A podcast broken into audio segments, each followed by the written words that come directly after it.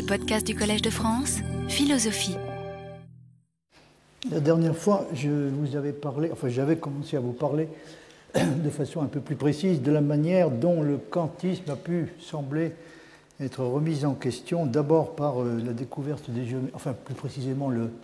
le kantisme en général, mais surtout la philosophie des mathématiques de Kant a pu euh, donner l'impression d'être remise en question euh, sérieusement, d'une part par la découverte des géométries non euclidiennes, euh, puisque, bon, à première vue, l'existence d'une pluralité de géométries pouvait sembler incompatible avec la philosophie de la géométrie de Kant, mais c'est un point qui a, été discuté. Il y a eu des, des kantiens tout à fait sérieux qui ont soutenu qu'en réalité il n'en était rien, que le, kantisme était parfaitement compatible avec l'existence d'une pluralité de géométries. Donc, et puis, il y a eu ensuite une, une deuxième phase au cours de laquelle euh, le kantisme a pu sembler en difficulté, c'est euh, la, découverte de la théorie de la relativité. Alors, comme j'avais évoqué la position de Helmholtz, la position de Helmholtz consiste à dire que le kantisme, euh, qui a certes, avec la découverte des géométries non euclidiennes, il y a un problème sérieux qui se pose pour Kant, mais l'idée de Helmholtz, c'est que le kantisme peut parfaitement être amendé et n'a aucunement besoin d'être rejeté pour, être, pour apparaître comme compatible avec l'existence des géométries non euclidiennes. Donc, Helmholtz, de façon tout à fait générale, se présente comme un continuateur de Kant, mais il se présente même comme celui qui s'est comporté de la façon la plus fidèle que, euh, que l'on puisse euh, concevoir euh, à l'esprit, sinon à l'aide du moins à l'esprit du kantisme. Alors comme j'étais passé un peu rapidement, je vais peut-être ajouter une ou deux précisions là-dessus. L'essentiel chez Helmholtz se trouve dans un texte de 1878 qui s'intitule Dita Sachen der Wahrnehmung, c'est-à-dire littéralement les faits dans la perception. Et dans, ce texte, il y a, d'autres textes dans lesquels il le fait également, mais dans ce texte-là, donc, il, euh, plaide de façon particulièrement euh, circonstanciée en faveur de l'idée qu'il euh, y a un aspect du kantisme qui est tout à fait acceptable, c'est celui en vertu duquel l'espace, notre, perception de l'espace résulte d'une intuition a priori qui, correspond à ce que Kant appelle une forme a priori de, la sensibilité. Donc ça, c'est l'aspect de Kant que Helmholtz accepte tout à fait. En revanche, euh, ce qu'il n'accepte pas, c'est euh, le fait que euh, l'intuition a priori que nous avons de l'espace est censée déterminer de façon univoque la nature de la géométrie. C'est-à-dire, l'intuition a priori nous donne l'espace, mais, l'idée de Helmholtz, c'est qu'en revanche, elle ne peut pas nous donner les axiomes de la géométrie. Ce qui est résumer les actions de la, c'est-à-dire de la, géométrie, c'est-à-dire de la seule géométrie possible, qui est euh, censée être, dans l'interprétation qui est donnée à l'époque généralement du kantisme, qui est censée être la géométrie euh, euclidienne. Alors, il y a une formule de Helmholtz qui résume euh, tout à fait, qui décrit tout à fait cette situation. C'est dans l'appendice 2 du texte dont, je suis en train de vous parler les faits de la géométrie, où Helmholtz dit l'espace peut être transcendantal sans que les axiomes le soient. Donc, l'espace et euh, la forme de l'espace, la nature et la forme de l'espace sont déterminés par une intuition a priori euh, que nous avons de l'espace, conformément à ce qu'a affirmé Kant, mais en revanche, pour ce qui est euh, il n'en va pas de même pour les axiomes. alors, bien sûr, il subsiste la question de savoir si, si le, le kantisme est, ou non euh, compatible avec l'existence d'une pluralité de géométries. On a considéré souvent que l'intuition a priori de l'espace détermine en même temps la, vérité, la, nature euh, et la vérité des axiomes géométriques et que ces axiomes doivent être ceux de la géométrie euclidienne. Or, comme on vient de le voir, Helmholtz pense qu'il faut distinguer rigoureusement ces deux choses. Kant, par exemple, donne, donne comme exemple de proposition synthétique a priori la proposition selon laquelle deux droites ne peuvent enclore un espace. Or, c'est une proposition qui peut sembler euh, contestée et réfutée par euh, le fait de l'existence d'une pluralité de géométries. Par conséquent, euh, on est à, tout le moins obligé de se poser la question de savoir si les axiomes de la géométrie euh, euclidiennes euh, sont euh, réellement synthétiques a priori. Alors on vient de voir quelle est la position de, Helmholtz. Je vous citerai deux, passages sur les faits de la perception qui éclairent ce, point tout à fait, de façon tout à fait précise. Par exemple, Helmholtz dit ceci la conséquence que je tire des considérations qui viennent d'être développées est celle-ci. S'il il y avait véritablement une euh, forme d'intuition de l'espace qui nous est innée, qui est euh, indestructible, hein, unvertilgbar. Donc s'il y avait une forme d'intuition de, l'espace, euh, y compris les axiomes, c'est-à-dire une forme d'intuition a priori de l'espace qui inclurait la vérité d'axiomes d'une certaine sorte, en l'occurrence les axiomes de la géométrie euclidienne, alors nous ne serions justifiés à les appliquer de façon objective et scientifique qu'une fois que, que, après que par l'observation et l'expérience, il aurait été constaté que les euh, parties de l'espace qui sont équivalentes, euh, d'après euh, l'intuition transcendantale qui a été présupposée, donc que si ces parties-là étaient également physiquement équivalentes. Cette condition coïncide avec le réquisite, l'exigence, donc il dit fort de Rung, avec le réquisite de Riemann que la mesure de la courbure de l'espace dans lequel nous vivons doit être déterminée empiriquement par la mesure. Donc le seul moyen, d'après Helmholtz, de déterminer la mesure de la courbure de l'espace qui nous environne, de l'espace dans lequel nous, euh, vivons, euh, le seul moyen de le faire donc est empirique. Ça, ne peut en aucun cas être décidé a priori. Les mesures qui ont été euh, effectuées jusqu'à présent, donc les mesures de cette sorte qui ont été effectuées jusqu'à présent, n'ont pas fait apparaître de déviation notable par rapport à zéro de la valeur de euh, cette mesure de la courbure. Euh, par conséquent, la, géométrie euclidienne est valide, elle peut être considérée comme correcte à l'intérieur des limites de la précision qui a pu être atteinte jusqu'à présent. Donc, si vous voulez, dans certaines limites, la géométrie euclidienne reste parfaitement valide. Mais d'autres géométries sont, euh, sont, possibles et, encore une fois, on ne peut déterminer que empiriquement hein, laquelle, euh, laquelle, de ces géométries est applicable euh, à l'espace physique. Alors, à la fin, tout à la fin du texte, Helmholtz résume sa conception en disant la supposition d'une connaissance des axiomes à partir de l'intuition transcendantale, donc il revient sur l'idée que, comme il l'a dit déjà, le, l'espace peut être transcendantal. Alors, vous avez remarqué sûrement qu'il ne fait pas une très grosse différence entre transcendantal et a priori, comme c'est souvent le cas dans les discussions sur Kant, euh, surtout chez les gens qui ne sont pas philosophes. Mais ce n'est pas un point qui est, tout à fait crucial. Ce qu'il faut comprendre est qu'il conteste encore une fois qu'il admet tout à fait que l'intuition de l'espace est a priori, mais, il soutient en revanche que les axiomes ne le sont pas. Donc, euh, la supposition d'une connaissance directe des axiomes à partir de l'intuition transcendantale est, alors premièrement, euh, dit-il, une hypothèse non démontrée,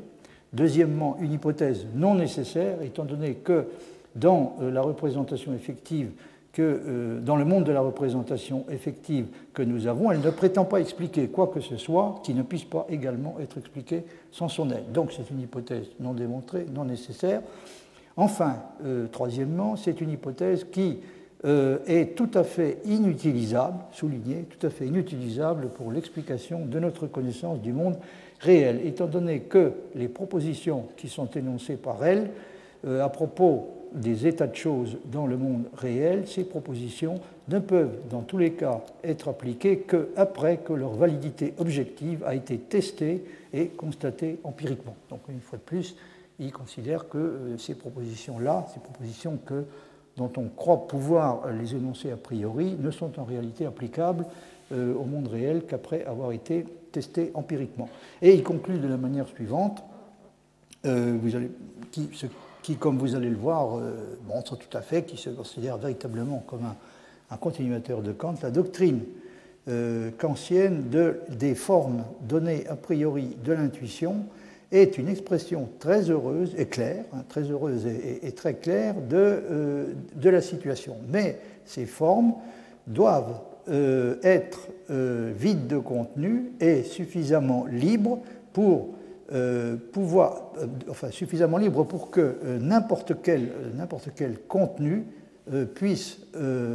n'importe quel contenu puisse y être représenté, n'importe quel contenu qui est susceptible d'entrer dans la forme de la perception qui est concernée. Mais les axiomes de la géométrie restreignent euh, la forme d'intuition de l'espace d'une manière telle que n'importe quel contenu pensable ne peut plus y être accueilli si la géométrie doit être tout simplement applicable au monde réel. Laissons-la, euh, laissons-les euh, tomber, donc ces, axiomes. Alors, la forme de.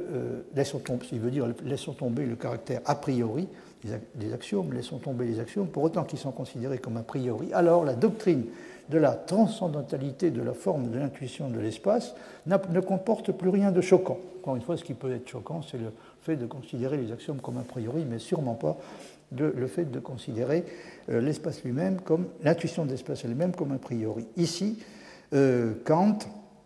euh, sur ce point, hein, sur ce point Kant, dans la mesure où il s'agit de théorèmes de mathématiques, euh, euh, a été obligé de,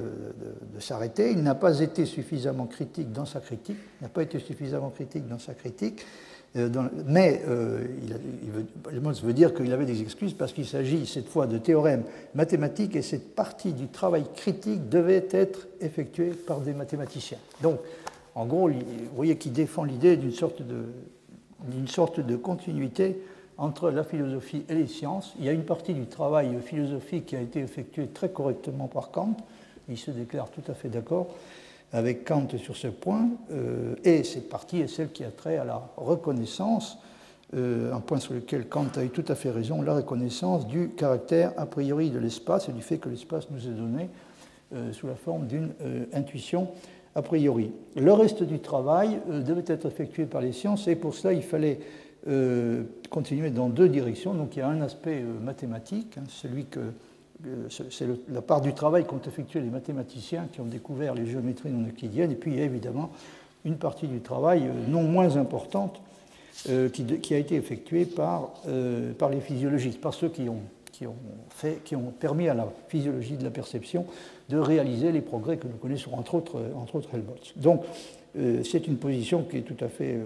qui est tout à fait remarquable en ceci que, encore une fois, elle, postule une continuité entre le travail philosophique et le travail scientifique, ce qui, comme on a déjà eu l'occasion de le voir, ne correspond pas à l'idée que Villemin se fait de la situation. Alors, je reviens maintenant à ce que j'avais commencé à vous dire à propos de la, de la manière dont s'est posé le problème, non plus des géométries non euclidiennes, mais de, la relativité, c'est-à-dire la, la, question de savoir si, euh, après les géométries non euclidiennes, l'apparition de la théorie de la relativité était ou non euh, de nature à poser un problème sérieux pour le quantisme. Alors je crois que je vous avais déjà cité ce que dit Maria Reichenbach dans euh, euh, dans la préface qu'elle a rédigée, dans l'introduction qu'elle a rédigée pour la version anglaise du livre de Reichenbach intitulé Relativitätstheorie und Erkenntnis a priori, c'est-à-dire théorie de la relativité et euh, connaissance a priori. Alors elle décrit donc, euh, elle décrit de, la manière qui apparaît sur l'écran l'attitude incontestablement ambivalente que Reichenbach, comme beaucoup d'autres, a eue à l'égard de Kant L'attitude de Reichenbach à l'égard de Kant était ambivalente, elle oscillait entre l'admiration et le rejet. En fait, il n'y a pas de contradiction dans ces réactions. Deux raisons majeures les expliquent. La première, qui a été mentionnée plus haut, est qu'il n'a cessé que graduellement de chercher sa nourriture dans les conceptions kantiennes. La seconde est que même après qu'il a compris pleinement les contradictions entre le système de Kant et la science moderne, et les a soulignées dans ses écrits, il voulait toujours rendre ce qui lui est dû aux philosophes dont il avait énormément appris. Donc il a conservé le sentiment d'une dette euh, importante envers Kant. Alors le grand mérite de Kant, selon Reichenbach, je crois que je l'avais déjà indiqué, c'est que d'après euh, lui, euh, Kant n'a pas emprunté le chemin qui mène de la spéculation au fait, ça c'est ce qu'ont fait des gens comme Hegel et, Schelling, mais il a ce qu'ont fait donc certains de ses successeurs, mais que lui a évité euh, complètement, il a emprunté euh, sagement le seul chemin possible, c'est-à-dire celui qui mène des faits à la conceptualisation. Donc, dit Reichenbach, son concept de connaissance, son point de départ, pardon, n'a pas été un concept de connaissance fictif, donc euh, inventé par un philosophe, mais le concept de connaissance qui avait été créé et imposé par la science de son époque. Alors c'est aussi ce que pensait Helmholtz quand il comparait la façon de procéder de Kant à celle de certains de ses successeurs comme Hegel et Schelling. Je pense qu'il y a eu là une coupure particulièrement nette euh, et désastreuse qui s'est euh, instaurée entre la philosophie et les sciences. Mais d'après ce que Reichenbach en est venu à penser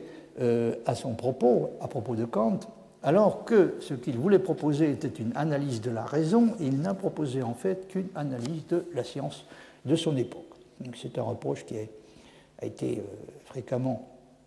euh, formulé, fréquemment exprimé contre Kant. Il voulait effectivement formuler euh, quelque chose comme une, analyse des conditions de possibilité a priori de la connaissance, et il n'aurait, selon certains de ses critiques, réussi à formuler dans le meilleur des cas qu'une analyse des conditions a priori de possibilité de la science de son époque. De nombreux scientifiques éminents du XIXe siècle, cependant, ont cru possible et ont essayé de réconcilier son système philosophique avec l'état plus avancé de la science de leur temps. Helmholtz, euh, comme euh, je l'avais dit la dernière fois et comme je, viens à l'instant de le redire, Helmholtz a essayé d'élargir le système kantien de façon à y incorporer la conception de l'espace et de la géométrie qui résulte de la découverte des géométries non euclidiennes. Et euh, une question que nous pouvons nous poser, nous, que Helmholtz ne pouvait pas se poser, mais que nous pouvons nous poser, nous, est, la suivante est-il possible de tenter à nouveau une opération du même genre au XXe siècle, après la découverte de la théorie de la relativité? Le moins que l'on puisse dire est que les idées de Reichenbach sur la réponse à donner à cette question ont changé de façon importante avec le temps. En 1936, alors qu'il enseignait à l'université d'Istanbul, euh, il, a, quitté l'Allemagne pour des raisons que vous pouvez imaginer en 1933, et il, a enseigné d'abord pendant un certain temps à l'université d'Istanbul, et après il a, il immigré pour les États-Unis, où il a enseigné, si je me souviens bien, à l'université de, Los Angeles. Alors en 1936, donc alors qu'il était à l'université d'Istanbul, il a écrit un essai résumant ses conceptions sur la question du synthétique a priori kantien, un essai dans lequel on peut lire euh, notamment ce que euh, vous avez sous les yeux et qui ressemble euh, vraiment à une oraison funèbre concernant le, synthétique a priori. Reichenbach dit le concept de l'a priori joue un rôle important dans de nombreuses discussions de philosophie des sciences. Là, l'influence de Kant persiste non seulement dans les diverses formes de néo-kantisme, mais également dans presque toutes les tendances philosophiques, y compris celles qui prétendent être opposées au kantisme. Mais après l'époque de Kant, les problèmes philosophiques ont subi une évolution radicale. La réponse à sa question a été une élimination complète du synthétique a priori. Donc vous voyez, la réponse apportée à Kant par l'évolution des sciences a été, euh, affirme Reichenbach, une euh, élimination complète du synthétique a priori. Cette réponse a été obtenue par des étapes qui se sont additionnées. Par la découverte des géométries non euclidiennes, donc c'est l'étape que nous venons de, de considérer à l'instant. Donc première étape, la découverte des géométries non euclidiennes. Deuxième étape, la théorie logique des mathématiques. Alors la théorie logique des mathématiques a rendu possible, a rendu euh, tout euh, défendable l'idée que les propositions mathématiques ne sont pas synthétiques a priori, mais sont bel et bien analytiques. Donc c'est le point de vue qui est défendu par Frege et également par Russell, le point de vue défendu de façon générale par ceux qu'on appelle les logicistes. Donc ça, c'est un deuxième coup euh, fatal qui a été porté euh, au synthétique a priori. Euh, troisième étape, le rejet de la base mécanique de la physique et les critiques relativistes des concepts de temps et d'espace. L'évolution de la science dans le dernier siècle peut être considérée comme une désintégration continue du synthétique a priori kantien. Vous voyez, on, ne saurait être plus clair. Alors c'est dans un texte qui s'appelle donc l'empirisme logique en Allemagne et l'état présent de ces problèmes. Mais euh, Reichenbach euh, n'avait pas toujours pensé ce genre de choses, que ce soit à l'égard du système kantien lui-même ou à l'égard des efforts faits par les néo-kantiens pour essayer de le mettre à l'abri de la menace représentée par certaines des découvertes scientifiques les plus récentes. En 1921, par exemple, dans, euh, dans, un texte intitulé Der gegenwärtige Stand der Relativitätsdiskussion, donc l'état présent de la discussion sur la relativité, dans ce texte de 1921, il rend un hommage qui pourrait sembler euh, un peu étonnant à euh, Cassirer. Dans les termes suivants, je cite, c'est le grand accomplissement de Cassirer d'avoir libéré le néocantisme du sommeil dogmatique dans lequel ses autres adeptes cherchaient avec tant de soin à le maintenir pour le protéger de la théorie de la relativité. Donc vous voyez l'idée qui est suggérée, c'est qu'il y a effectivement une menace euh, réelle que euh, la théorie de la relativité fait peser euh, sur le kantisme et qu'il faut consentir à affronter clairement. Ce n'est pas un hasard, dit Reichenbach, si c'est justement à Cassirer qu'est échu ce rôle, donc avoir libéré le néocantisme de son sommeil dogmatique, car celui qui a conçu depuis toujours l'évolution des sciences de la nature comme une évolution vers une détermination conceptuelle croissante, doit voir dans la théorie de la relativité la percée la plus ultime et la plus profonde dans cette direction, et ne craindra pas de révéler, même dans la philosophie kantienne, ce qui est conditionné temporellement et dépassé par le processus évolutif. Donc un vrai kantien doit être prêt à en user à peu près comme Helmholtz et à faire une distinction entre ce qui, dans le kantisme, a une valeur permanente et en quelque sorte intemporelle, et à ce qui et ce qui est euh, en revanche conditionné temporellement et susceptible d'être dépassé par l'évolution des connaissances scientifiques. On doit, dans la critique de la connaissance de Kant, distinguer la position de questions méthodologiques, la méthode transcendantale, entre guillemets, des réponses spéciales que Kant a données à des questions particulières. Il est possible de nier ces réponses particulières sans abandonner la méthode critique. Je vois l'importance de Cassirer dans le fait qu'il a suivi ce chemin à l'égard de la théorie de la relativité et ne s'est pas, comme les autres kantiens, dérobé devant la physique nouvelle.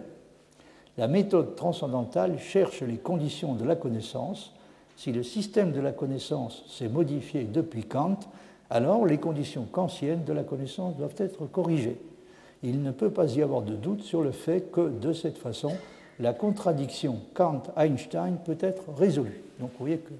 euh, Reichenbach pense qu'il n'y a pas de raison d'exclure a priori euh, la possibilité de réconcilier le kantisme avec la théorie de la relativité. Mais en tout cas, il faut consentir à faire un certain travail que, d'après lui, euh, pour lequel, d'après lui, euh, Cassirer a donné le bon exemple.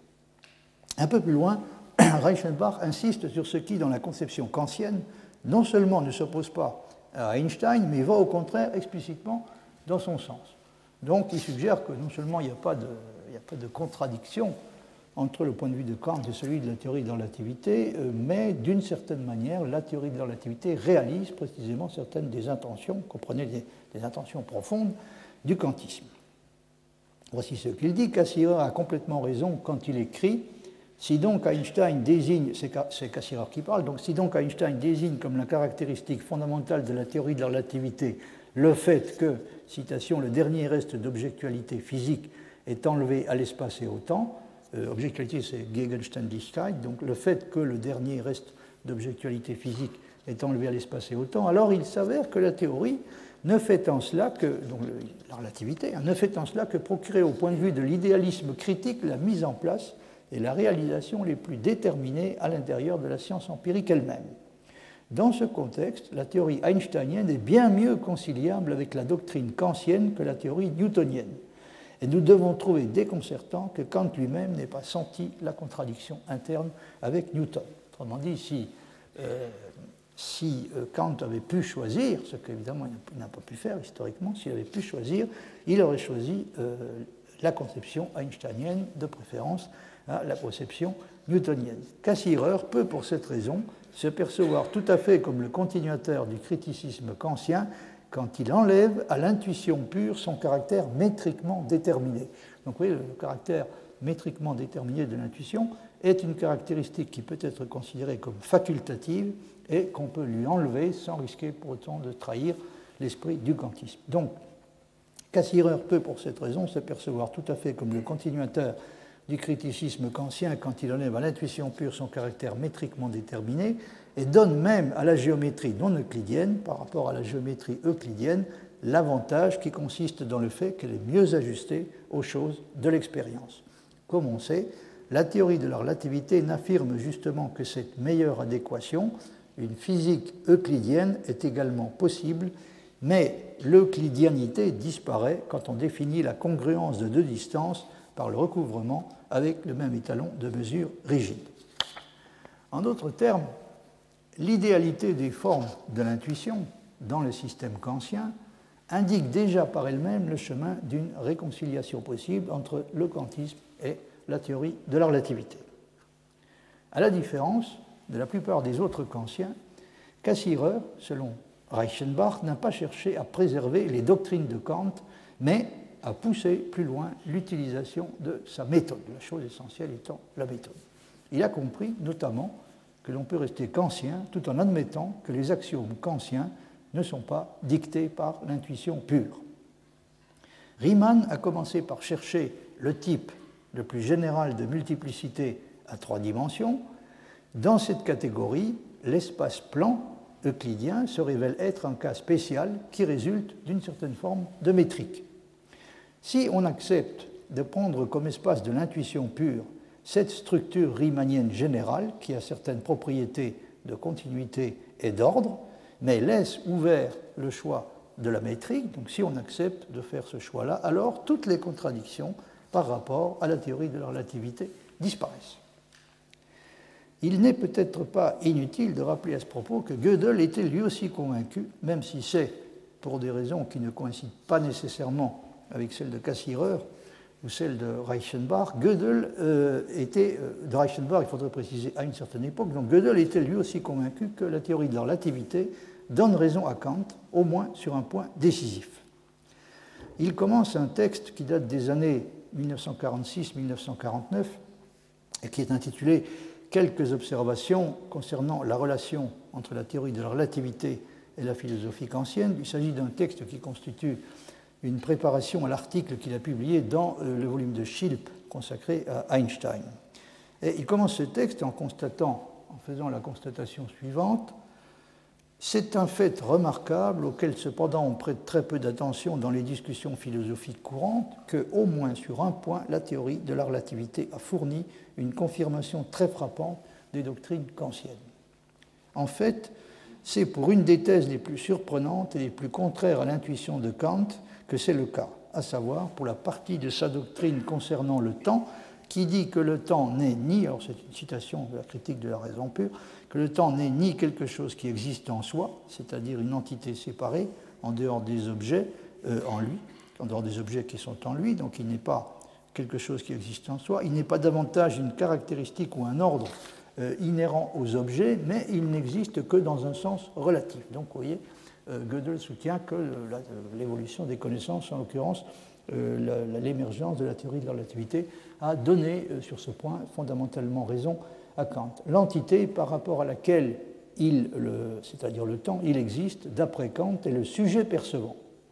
Donc, si vous voulez, le, la relativité du temps par rapport euh, au, sujet percevant, qui est affirmé dans le kantisme, est une chose qui, d'après Gödel, se trouve confirmée par la théorie de la relativité. L'entité par rapport à laquelle il existe, d'après Kant, le temps, donc, est le sujet percevant, ou plus précisément sa sensibilité, D'après la théorie de la relativité, bon, c'est quelque chose d'un peu différent. Ce sont, dit Gödel, certaines choses plus générales et abstraites, comme des points matériels, des lignes d'univers et des systèmes de coordonnées, qui toutefois peuvent être conçus sans aucun inconvénient, comme des caractéristiques de ou comme appartenant à un observateur possible. Donc là, il y a euh, dans, l'idée de, Gödel quelque chose qui euh, allait tout à fait euh, dans la direction du kantisme. Et euh, le texte comporte une note initiale où Gödel explique que bien qu'il ne soit pas un adepte de la philosophie kantienne en général, il trouve de façon générale Kant trop subjectiviste, donc bien néanmoins, il, explique que bien qu'il ne soit pas un adepte de la philosophie kantienne en général, il a voulu montrer que, citation, euh, il a voulu montrer qu'une similitude surprenante existe à certains égards entre la théorie de la relativité et la doctrine kantienne concernant l'espace et le temps, et que les contradictions entre elles, dans la mesure où elles se produisent, ne sont de beaucoup pas aussi fondamentales qu'on le croit généralement. Donc vous voyez que son idée est que pas plus que les géométries non euclidiennes, euh, une fois qu'on a correctement compris la situation, ne peuvent être considérées comme susceptibles de remettre en question de façon fondamentale euh, la vérité, ou en tout cas l'acceptabilité euh, du kantisme. la relativité euh, n'est en mesure de le faire.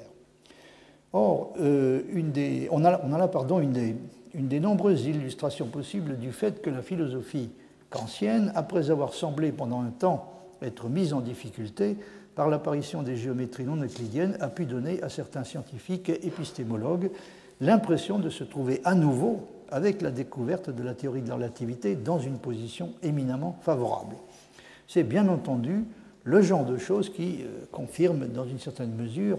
euh, ce que dit Wieman, puisque euh, ce que Gödel suggère à sa façon est justement une manière de réinterpréter et de réécrire la doctrine kantienne en fonction d'une découverte scientifique récente, en l'occurrence la théorie de la relativité. Savoir si cette façon de réinterpréter et de réécrire la doctrine peut être acceptée par les, les de stricte obédience, c'est évidemment un tout autre problème et on peut s'attendre a priori à ce que la réponse soit non, et même un non euh, assez catégorique. Alors j'en arrive à la, la, dixième question que je voulais traiter, c'est-à-dire euh, que je voulais traiter cette année, c'est-à-dire la science peut-elle au moins dans certains cas nous contraindre à un choix déterminé entre les options philosophiques qui se proposent Une question que nous avons déjà rencontrée, sur laquelle j'aimerais revenir de façon un peu plus précise. Euh, précisément en rapport avec l'attitude de Reichenbach, hein, c'est-à-dire dans quelle mesure euh, l'évolution des connaissances scientifiques peut-elle permettre de trancher euh, un différent qui est de nature philosophique. Alors l'évolution de, de, Reichenbach a évolué de façon considérable, elle a évolué assez rapidement, de façon considérable par rapport aux idées qu'il défendait dans le texte de 1921 que j'ai cité. Quatre ans plus tard, en 1925, il fait entendre déjà un son de cloche complètement différent. Il considère que les tentatives faites pour sauver au moins certaines parties du système kantien sont futiles. Il explique cela notamment dans un article de 1925, donc intitulé Métaphysique und Naturwissenschaft, métaphysique et euh, sciences de la nature. Alors, euh, dans cet article, donc, il a l'air de considérer que les tentatives de sauvetage euh, d'au moins une partie du kantisme doivent être considérés comme euh, futiles et désespérés. Et il applique cela de façon plus générale à tout ce que l'on pourrait faire pour essayer de conserver au moins quelques éléments dans le vaste champ de ruines que constituent, d'après lui, les systèmes philosophiques du passé. Il en est arrivé à ce moment-là à l'idée que la meilleure façon de rendre hommage à Kant et de payer sa dette envers lui n'est sûrement pas de construire des connexions artificielles avec son système, et de proposer des extensions et des modifications de ces idées. Il faut plutôt, remarque-t-il, dire comme Aristote avec son maître Platon, amicus Plato, magis amica veritas. Platon est mon ami, mais la vérité, il est encore bien plus. En 1933, euh, Reichenbach remarque qu'il ne servira à rien de généraliser les principes de Kant, comme Cassirer l'a fait, pour euh, les raisons euh, qui sont indiqués euh, sur l'écran. donc il, a reconsidéré assez, radicalement son, point de vue, non pas seulement à l'égard de Kant, mais également à l'égard de Cassirer. Il dit ceci, si les principes de Kant n'étaient pas les principes ultimes, il resterait la possibilité que des présuppositions ultimes existent et qu'elles devront être découvertes graduellement. Donc peut-être que les, principes a priori qui rendent possible euh, la, connaissance. En général, les principes auxquels est arrivé Kant ne sont pas les principes euh, ultimes et euh, définitifs. Bon, dans ce cas-là, il resterait la possibilité que des, des, principes qui sont réellement ultimes existent et puissent être découverts. Cette idée, dit-il, a été développée avant tout par les néo-kantiens. Il met entre parenthèses Cassirer. Mais cette conception mène à des difficultés. Si nous ne pouvons pas dire de façon déterminée d'un système de principes quelconque s'il est ou non le système ultime, nous comment savoir si le système de principes auquel on est arrivé à un moment donné est ou non ultime, l'idée, euh, dans ce cas, l'idée d'un tel système devient un postulat vide qui ne peut pas être appliqué à la science. De plus, ce postulat ne peut être justifié de quelque façon que ce soit. On ne peut asserter d'un système synthétique quelconque de principes qu'il sera toujours compatible avec toutes les observations futures. Par conséquent, aucun système ultime de cette sorte n'existe. La relation, la relation entre la totalité des observations et un système de présupposition a la forme compliquée suivante. Pour une totalité d'observations, il existe un système de présupposition correspondant. Donc on peut faire le travail, si vous voulez, que, critique que Kant a essayé de faire, en particulier en relation avec euh, la mécanique euh, newtonienne. Donc pour toute totalité d'observation, il existe un système de présupposition correspondant. Mais inversement, pour tout système donné de présupposition, donc auquel on aura pu euh, parvenir à un moment donné, pour tout système donné de présupposition, il est possible de construire une totalité d'observations qui contredit ce système. Et euh, euh, Reichenbach considère qu'il euh, y a là quelque chose comme une sorte de réduction à l'absurde hein, de, la possibilité de faire le genre de travail que Kant a cherché à faire. Dans une discussion ultérieure, il s'agit de, la contribution de Reichenbach au volume que Schilp a consacré en 1949 à Einstein, pour lequel Gödel a, rédigé lui aussi un article, l'article auquel je, faisais allusion. Donc dans ce, ce même volume, euh, Reichenbach défend un point de vue bien différent de celui de Gödel et nie explicitement l'idéalité de l'espace et du temps. Donc, alors que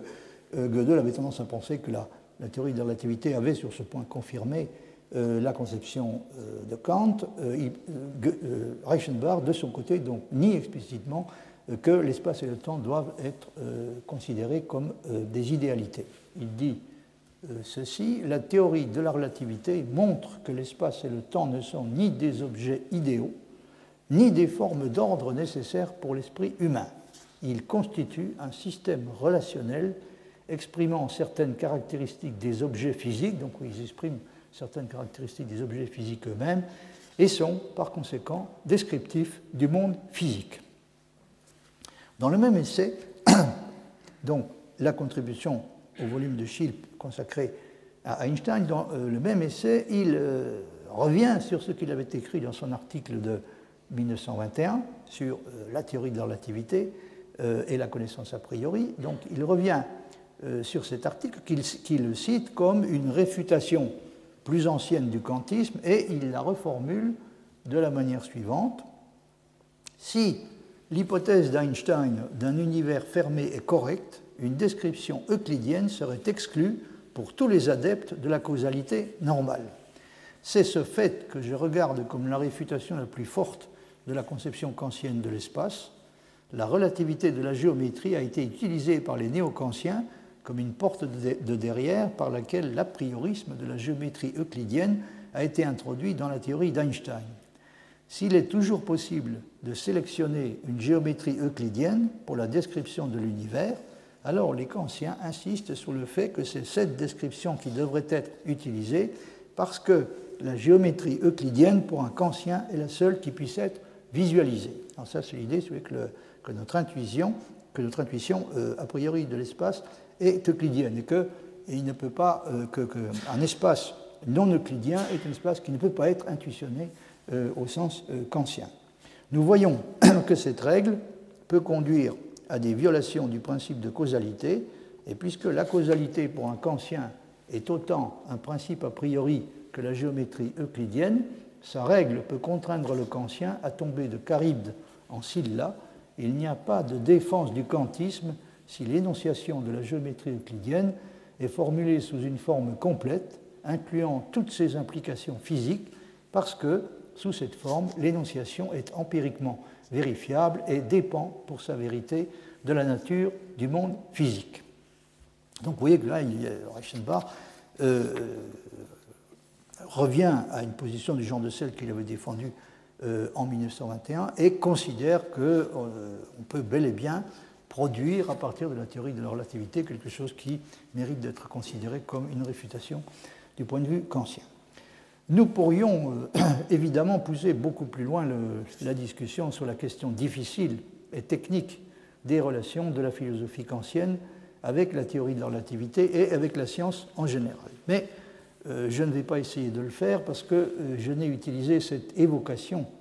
de la manière dont les positions de Reichenbach sur ce genre de problème ont changé à plusieurs reprises avec les années. Je ne l'ai évoqué que pour illustrer la difficulté, pour ne pas dire l'impossibilité de décider si oui ou non il peut y avoir, en raison des progrès réalisés dans les sciences, un moment à partir duquel il devient futile d'essayer d'amender ou de réécrire un système philosophique plutôt que de l'abandonner purement et simplement. Reichenbach fait partie des philosophes qui croient à la possibilité d'une philosophie qui mériterait d'être appelée scientifique. Il est même l'auteur d'un livre intitulé L'avènement de la philosophie scientifique. Si la philosophie est capable, comme elle devrait l'être selon lui, de ressembler à une science authentique, on doit s'attendre à ce que les hypothèses et les théories qu'elle formule soient soumises, comme celles des autres sciences, à la pression des faits, d'une part, et à une confrontation avec des hypothèses et des théories rivales, d'autre part, qui, euh, on peut espérer qu'elle est susceptible de conduire, au moins dans certains cas, à une décision réelle. Cela signifie, comme on l'a vu, qu'une option philosophique peut finir par être réfutée. Et cela revient à postuler entre les sciences et la philosophie une continuité forte. Là où Villemin n'accepte pour sa part que l'idée beaucoup plus euh, modérée, beaucoup plus modeste, l'idée d'échange réciproque qui joue un rôle important et même essentiel. Une conséquence importante qui résulte de la position adoptée par Reichenbach est qu'il serait peut-être sage de renoncer à s'attaquer directement aux problèmes philosophiques les plus généraux. On ne peut pas savoir en effet dans quelle mesure la solution de ceux-ci pourrait dépendre de la résolution préalable de problèmes spéciaux, ni dans quelle mesure il faut peut-être attendre d'avoir réalisé des progrès suffisants dans les sciences pour pouvoir s'attaquer à eux, aux problèmes philosophiques, avec quelque chance de succès. Donc le problème qu'ils rencontrent, enfin que rencontrent fatalement tous les gens qui défendent le, genre de position euh, qu'il adopte est le suivant. Quel type de progrès faudrait-il avoir préalablement réalisé dans les sciences pour pouvoir espérer euh, résoudre euh, les problèmes philosophiques? Dans un passage du texte de 1921 sur l'état de la discussion concernant la théorie de la relativité, Reichenbach contraste sur ce point l'attitude des fictionnalistes, autrement dit des gens qui sont des disciples de Weihinger et des adeptes de la philosophie du comme si, donc il compare leur attitude avec celle de Schlick dans euh, le travail qu'il a effectué sur la théorie de la relativité et qui, euh, aux yeux de Reichenbach, constitue une des meilleures illustrations possibles de la façon dont la philosophie et la physique peuvent coopérer de façon féconde. Et euh, ce que vous avez sous les yeux donc, est un hommage tout à fait déclaré à, euh, à, Schlick comme, comme philosophe des sciences. D'après lui, Schlick est un des rares philosophes contemporains. Euh, Schlick était connu à l'époque principalement, précisément pour le travail qu'il avait effectué sur la théorie de la relativité, et il, euh, lui rend hommage sur ce point dans la mesure où il pense que c'est une des, meilleures illustrations qu'on puisse concevoir du, travail de, de coopération qui est, qui est, possible et nécessaire entre la philosophie et la physique. Ils, dit-il, c'est-à-dire les fictionnalistes, ont remarqué que dans bien des sciences, par exemple dans la théorie du droit, la fiction joue un grand rôle et croient à présent que la théorie de la relativité devrait être également une fiction. Chez Schlick, on ne trouve nulle part trace d'un tel parti pris. Effectivement, Schlick a, combattu catégoriquement l'interprétation fictionnaliste et s'est opposé en particulier vigoureusement à l'idée que les lois de la nature pourraient euh, avoir le, un statut qui ressemble à celui de, fiction de nature quelconque. Partout, euh, dit Reichenbach, euh, on remarque la même sûreté de la compréhension physique et la disposition à apprendre quelque chose de la science exacte pour l'analyse philosophique. Là réside la raison pour laquelle les travaux de Schlick connaissent une diffusion de plus en plus large dans les cercles de physiciens. Donc, vous voyez, Schlick a réussi à produire ce qu'on pourrait appeler une épistémologie pour physiciens, car le physicien se sent libéré quand il trouve dans la méthode philosophique quelque chose de son propre mode de pensée objectif, en allemand Sachlich. J'ai souvent entendu des physiciens exprimer leur étonnement qu'il n'y ait pas en philosophie de trésor de vérité universellement reconnu. Chaque orientation philosophique veut toujours recommencer depuis le début et combat les résultats de ses prédécesseurs. Il y a une vérité profonde dans cette remarque, naïve. Le point de vue, entre guillemets, a sa place à la fin de la philosophie et non au commencement. Et fin et commencement sont soulignés, oui, c'est tout à fait euh, caractéristique. Euh, Reichenbach a, un reproche aux philosophes à cette époque-là, donc il reproche de vouloir toujours commencer par l'adoption d'un point de vue, donc on se trouve immédiatement euh, confronté à une pluralité de points de vue en compétition,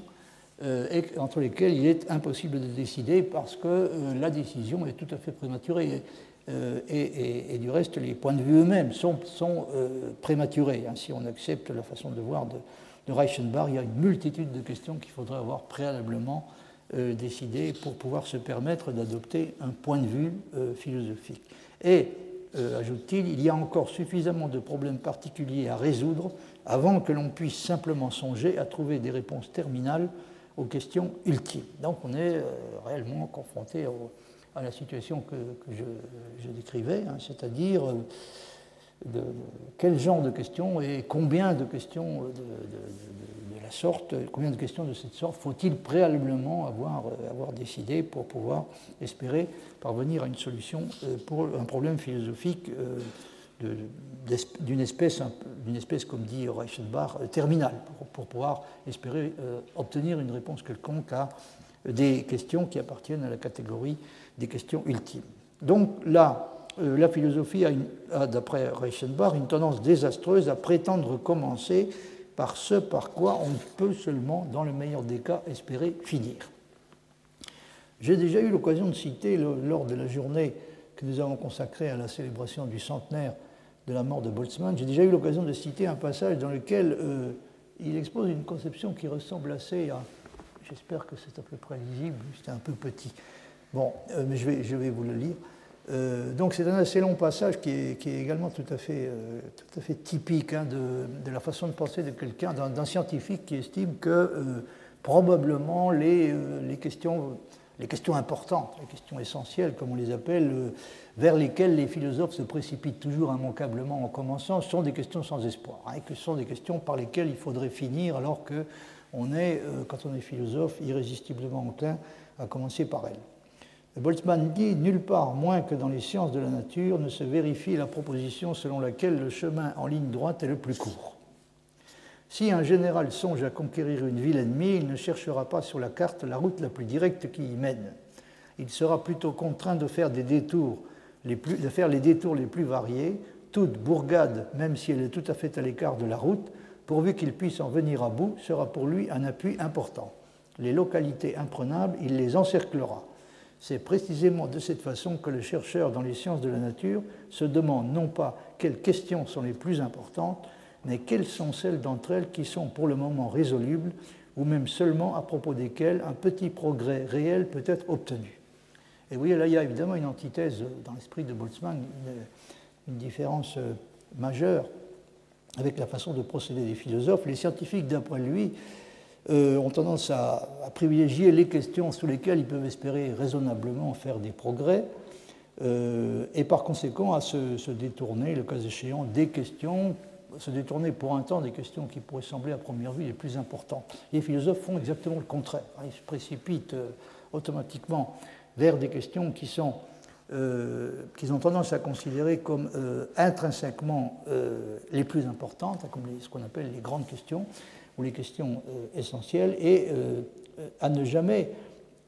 considérer, à ne jamais adopter un point de vue qui pourrait être au contraire beaucoup plus euh, profitable et qui consisterait à se demander quelles sont les questions philosophiques sur lesquelles nous pouvons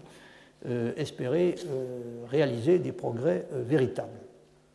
Et Boltzmann continue en disant Tant que les alchimistes cherchaient seulement la pierre philosophale, aspiraient à la découverte de l'art de faire de l'or, tous leurs essais étaient infructueux. Seule la restriction à des questions apparemment de moindre valeur a créé la chimie. C'est ainsi que la science de la nature perd totalement de vue en apparence les grandes questions universelles. Donc la science s'éloigne à première vue de ces questions-là, mais le succès est d'autant plus grandiose quand, à force de tâtonnements pénibles dans la jungle des questions spéciales, une petite trouée s'ouvre qui rend possible une vue sur le tout qu'on n'avait pas pressenti jusque-là. La rigole de descente de Galilée, la chaînette de Stévin sont devenus des points d'appui puissants à partir desquels la mécanique pénètre non pas seulement dans les relations externes des corps, mais également dans l'essence de la matière et de la force.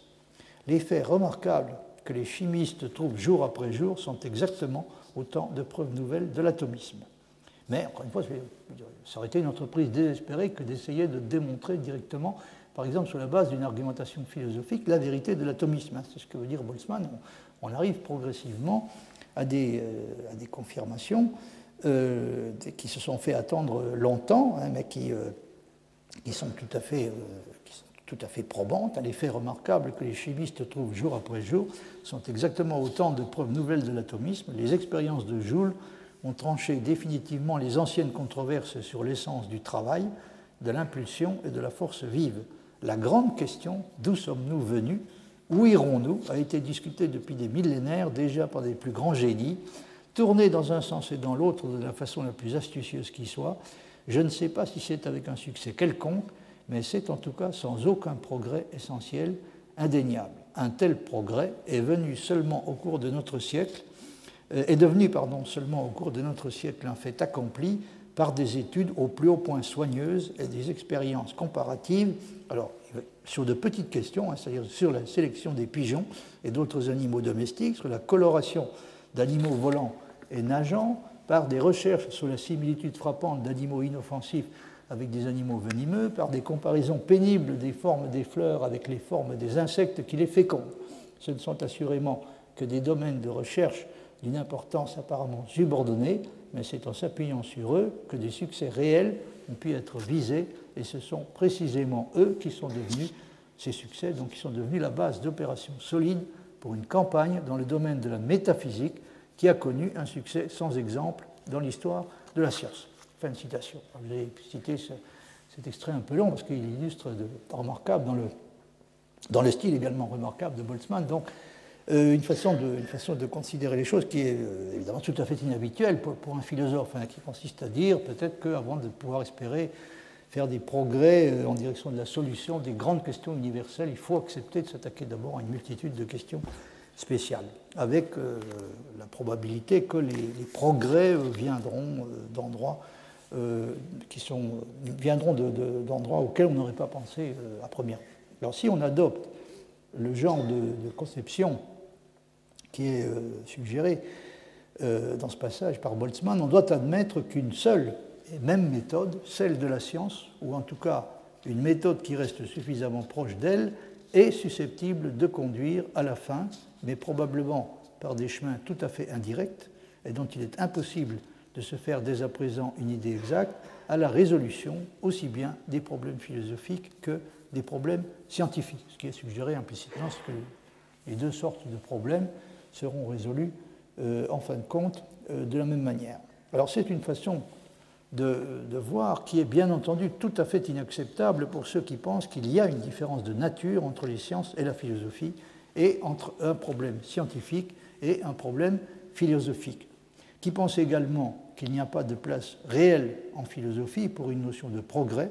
et que les questions philosophiques ne peuvent pas vraiment être résolues, en tout cas sûrement pas au sens auquel les questions scientifiques peuvent l'être et le seront probablement au moins à la fin.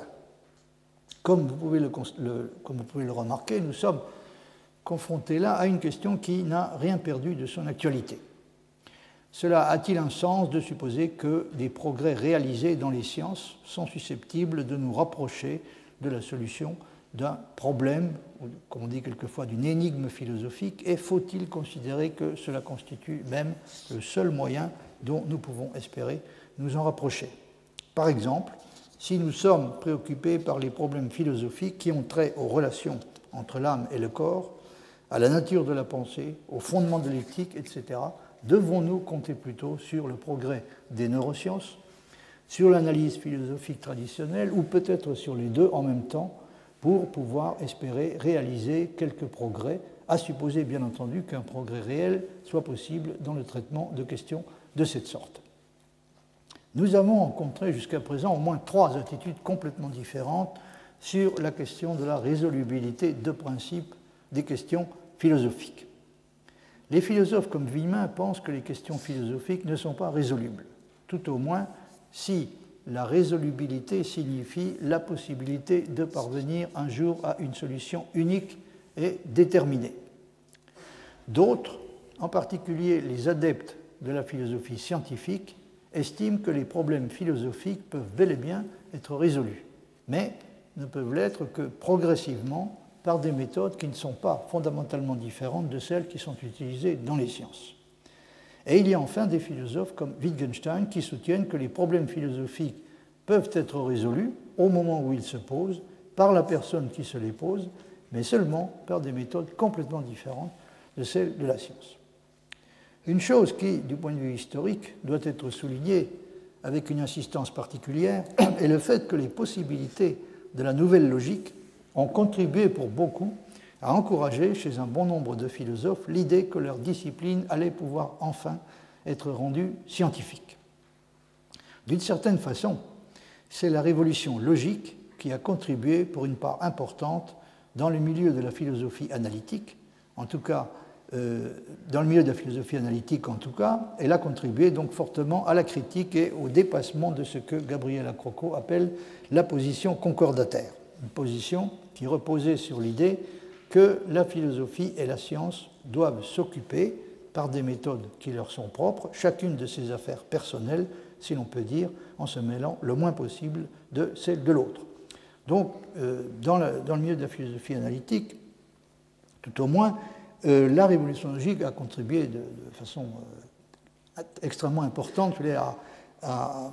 donner l'impression qu'on allait pouvoir dépasser une fois pour toutes ce que Gabriel Croco appelle la position concordataire, donc qui consiste à renvoyer la science d'un côté et la philosophie de l'autre, chacune à leurs propres affaires. En fait, dans les faits, l'avènement de la logique moderne a été perçu par les philosophes qui étaient conscients euh, de, son occurrence, c'est-à-dire du fait qu'on avait changé de logique. Donc cet avènement de la logique moderne euh, a été perçu donc, par une certaine catégorie de philosophes comme euh, faisant apparaître des possibilités de coopération complètement nouvelles entre la philosophie et les sciences, voire même comme permettant d'espérer quelque chose, non pas seulement comme de nouvelles formes de coopération, mais également euh, comme faisant apparaître une possibilité de transformer concrètement la philosophie euh, en une science. On se rend compte tout à fait clairement de cela si on regarde par exemple la manière dont un des défenseurs les plus éminents de l'idée de la philosophie scientifique, Bertrand Russell, s'exprime en 1914 dans un livre intitulé précisément notre connaissance du monde extérieur comme un domaine, pour, euh, d'application pour la méthode scientifique en philosophie. Alors, dans ce livre de 1914, Russell dit ceci Les leçons qui suivent sont une tentative de montrer, à l'aide d'exemples, euh, la nature, la capacité et les limitations de la méthode logique analytique en philosophie. Donc, il va se livrer à une célébration des avantages de la méthode qu'il appelle logique analytique en philosophie. Cette méthode, dont le premier exemple complet peut être trouvé dans les écrits de Frege, s'est imposée de plus en plus à moi dans le cours de la recherche actuelle comme quelque chose de parfaitement déterminé, capable de s'incarner dans des maximes et adéquat dans toutes les branches de la philosophie pour produire toute la connaissance scientifique, quelle qu'elle puisse être, qu'il est possible d'obtenir. Vous remarquerez que euh, il, affirme tout à fait clairement que cette méthode doit être adéquate pour produire des résultats importants dans toutes les branches de la philosophie, pas seulement, par exemple, de la philosophie des sciences, euh, ni même euh, de, la philosophie théorique en général. La plupart des méthodes qui ont été pratiquées jusqu'à présent ont fait profession de conduire à des résultats plus ambitieux que l'un quelconque de ceux que l'analyse logique peut prétendre atteindre, mais malheureusement, ces résultats ont toujours été de ceux qu'un bon nombre de philosophes compétents ont considérés comme inadmissibles. Considérés uniquement comme des hypothèses et comme des aides à l'imagination, les grands systèmes du passé servent un but très utile et méritent abondamment d'être étudiés. Mais quelque chose de différent est requis si la philosophie doit devenir une science et viser à des résultats indépendants des goûts et du tempérament des philosophes qui les défendent. Dans ce qui suit, j'ai essayé de montrer, aussi imparfaite que puisse être la façon dont je l'ai fait, la manière dont je crois que cette chose désirée peut être trouvée. Donc le problème, c'est euh, bel et bien comment peut-on espérer réussir à transformer la philosophie en une science? Russell pense que si les systèmes philosophiques d'autrefois peuvent encore être appréciés et enseignés, c'est essentiellement comme construction spéculative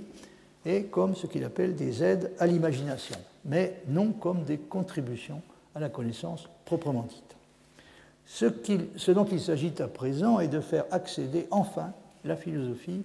au, statut, au stade de la connaissance objective, la connaissance objective susceptible de s'imposer à tous les philosophes, indépendamment de l'intervention de facteurs subjectifs quelconques. Or, euh, estime-t-il, c'est une chose qui est devenue possible essentiellement grâce à la logique. L'importance de la logique provient, explique-t-il, du fait que tout problème philosophique est en fin de compte euh,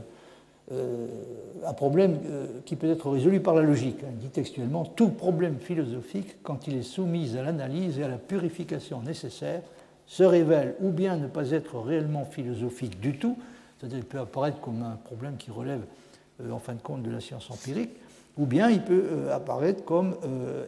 bien il apparaîtra comme étant,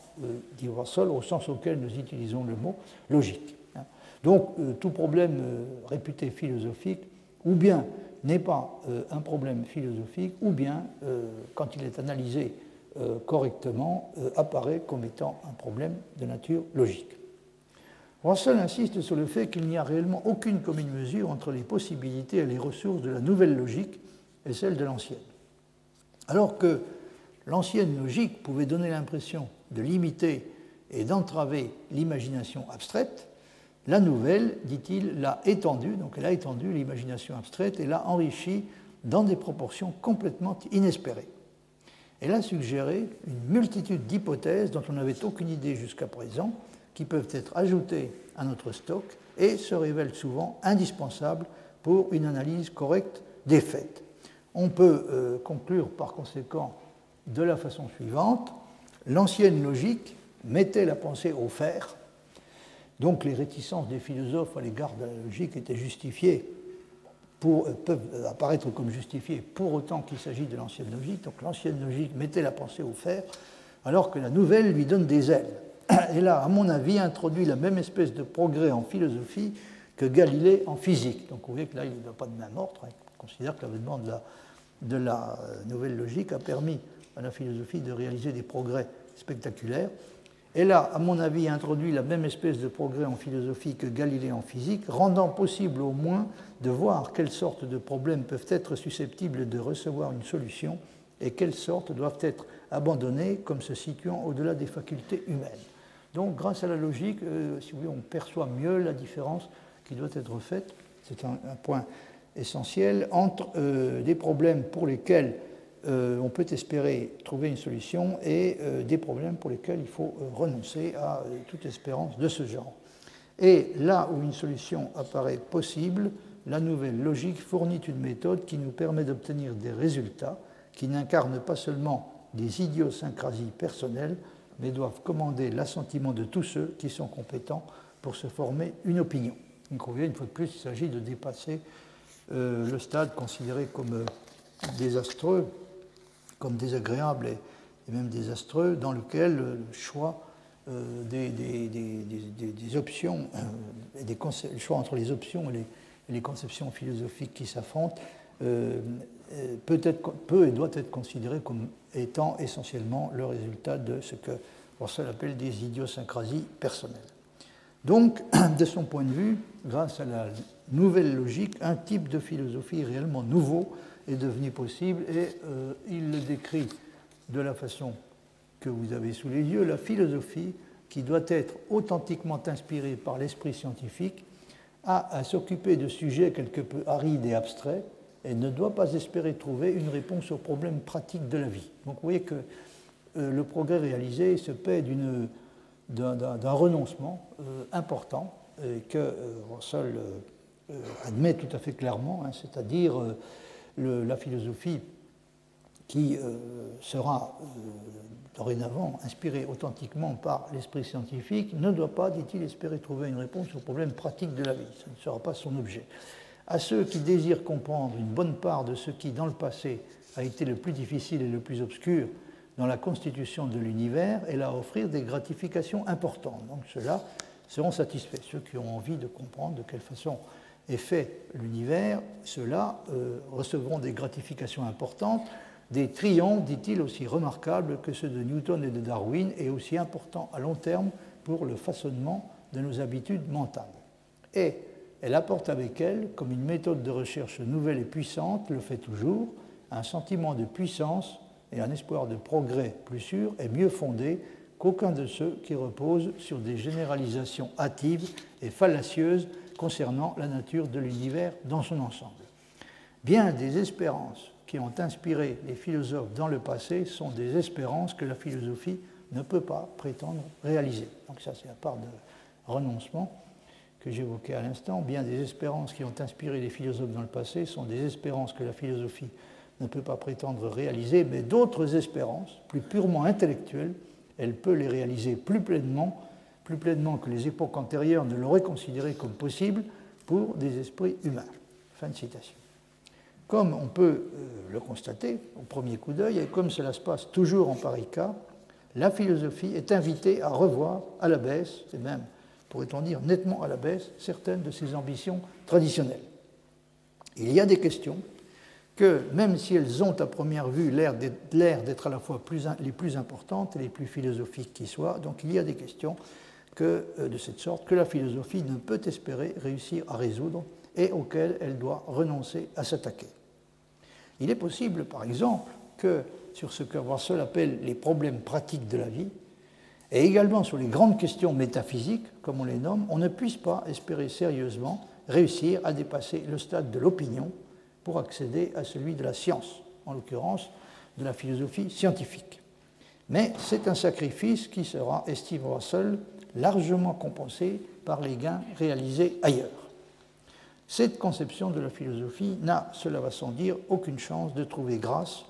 aux yeux de ceux qui pensent que la valeur de la philosophie se mesure essentiellement à la contribution qu'elle est en mesure d'apporter à la résolution des problèmes pratiques de la vie. Une conception qui apparemment est, redevenue depuis quelque temps euh, encore plus dominante qu'auparavant et a même tendance à occuper plus que jamais l'essentiel du terrain disponible. je n'ai pas besoin de m'étendre sur, euh, sur le genre d'appréciation que Russell pourrait formuler euh, sur la situation actuelle de la philosophie. J'ajouterai pour aujourd'hui, donc je vais en terminer, j'ajouterai encore que Reichenbach, bien qu'il ne soit pas vraiment un philosophe de la logique et des mathématiques, donc c'est plutôt un, philosophe de la physique, euh, Reichenbach a accordé lui aussi une importance tout à fait déterminante à la logique. Tout comme les membres du cercle de Vienne, il était convaincu que, sous sa forme moderne, la logique a permis de conférer à la philosophie une orientation et un style complètement, new, hein, et un style complètement nouveau. Au début de la préface du livre que j'évoquais, euh, il y a un instant, c'est-à-dire l'avènement de la philosophie scientifique, qui est un livre dont L'édition originale est parue en anglais euh, en 1951. Alors au début de, la préface de ce livre, euh, il écrit ceci. C'est une croyance euh, largement répandue que, philosophie et spéculation sont inséparables. On est d'avis que le philosophe n'a pas à sa disposition de méthodes qui conduisent à la vérité objective, que par conséquent la vérité de fait d'observation, de même que la vérité de cheminement de pensée purement logique, ne tombe pas dans son domaine, et qu'il est obligé pour cette raison d'utiliser un langage invérifiable. Bref, que la philosophie n'a rien à voir avec la science. Le livre que voici, c'est-à-dire l'avènement de la philosophie scientifique, a été écrit dans l'intention de justifier une conception opposée. Il représente le point de vue selon lequel la spéculation philosophique renvoie à une phase transitoire qui n'apparaît que quand les questions philosophiques sont posées à une époque qui ne dispose pas encore des moyens logiques pour y répondre. Donc, vous voyez, Reichenbach, un peu comme Russell du reste, pense que le moment est venu de, rompre le lien indissoluble qui est supposé exister entre philosophie et spéculation. On a dorénavant la possibilité de pratiquer la philosophie d'une autre manière. Alors, il, c'est-à-dire le livre, affirme qu'il y a, et il y a toujours eu une attitude scientifique en philosophie, et il veut montrer comment de cette attitude est née une philosophie scientifique qui a trouvé dans la science moderne l'instrument permettant de résoudre des problèmes qui, dans les époques passées, étaient devenus la proie de la conjecture aveugle. Le livre veut apporter la preuve que la philosophie a échappé à la spéculation et est devenue une science. Bien, ben je vais m'arrêter euh, là euh, pour aujourd'hui et vous laisser le soin de méditer sur cette euh, dernière affirmation. le livre veut apporter la preuve que la philosophie a échappé à la spéculation est devenue une science. Je vous remercie de votre attention.